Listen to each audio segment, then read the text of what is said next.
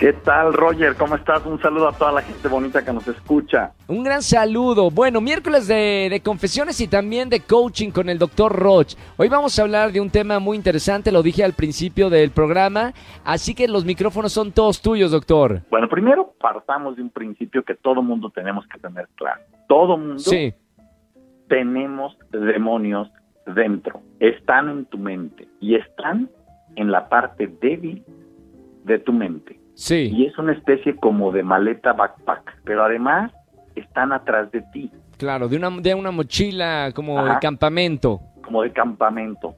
Curiosamente, una, una mm, mochila de campamento tiene muchos compartimentos, muchas bolsas Sí, y tiene zippers que se abren y se cierran y tiene diferentes estilos de bolsa.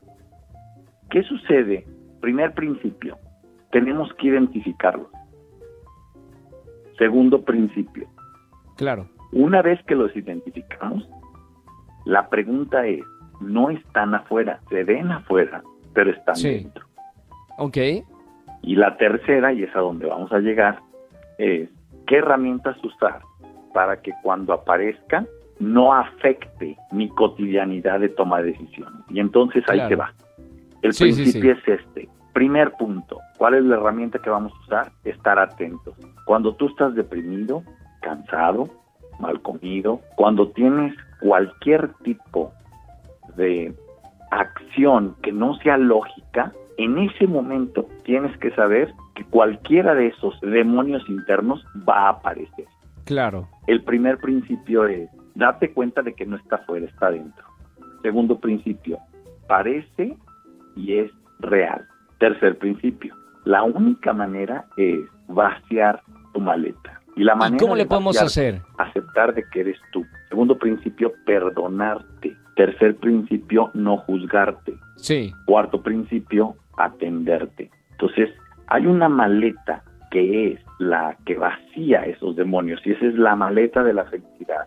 Mi invitación el día de hoy es, concéntrate el día de hoy, ve qué te ha sucedido y esto que te ha sucedido, ponle luz y ponle conocimiento para que descubras qué parte de ti provocó lo que hoy tienes como una realidad que te duele o que le duele a la gente que te acompaña. Me encantó la charla de hoy, doctor. Eh, estamos hablando con el doctor Roch de cómo liberarte de tus demonios, que seguramente que nos estás escuchando. También tienes demonios.